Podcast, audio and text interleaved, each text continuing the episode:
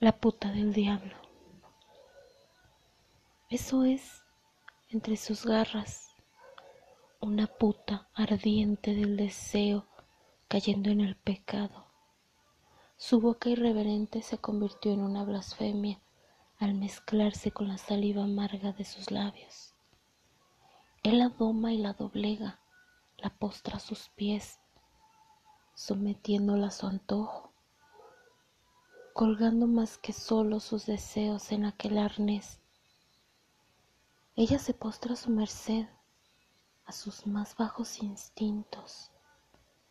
A ella parece no importarle más que complacer la perversión de su amo, aquel diablo al que le entrega su alma con tal de sentir sus ardientes manos azotando su cuerpo sin complejo alguno. El dolor lo convierte en placer. Ahí, ante él, desliza su lengua ante su falo caliente. Ella está hechizada, enajenada, volcando su deseo en ese ser.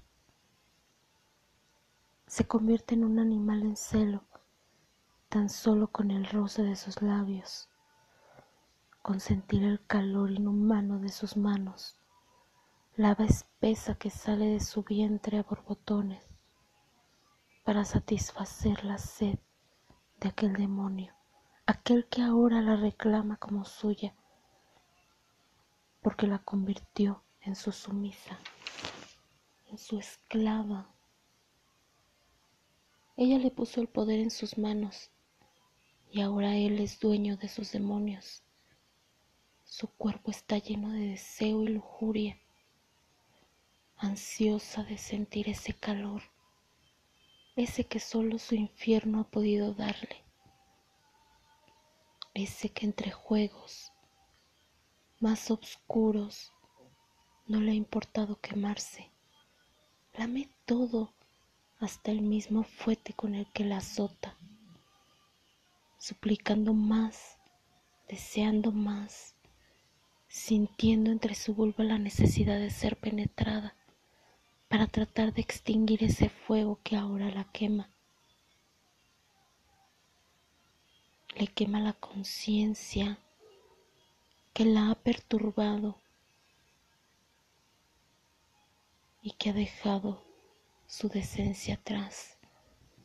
Ahora ella en manos del diablo descubrió su irreverente deseo por ser doblegada.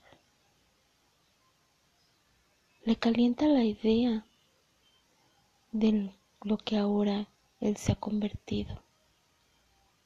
Es la carne, es la presa de aquel depredador, aquel que cada noche la toma sin poder saciar su perversión.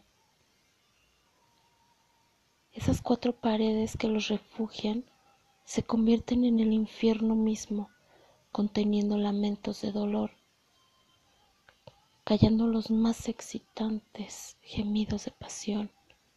Ama sentir cómo su vientre se vacía una y otra vez, mientras su deseo como devoción crece, el deseo de una mujer entregada a un solo ser, ese que la ha fornicado hasta el alma ese que ha convertido su necesidad, esa maldita necesidad de tenerlo incrustado por todas sus cavidades.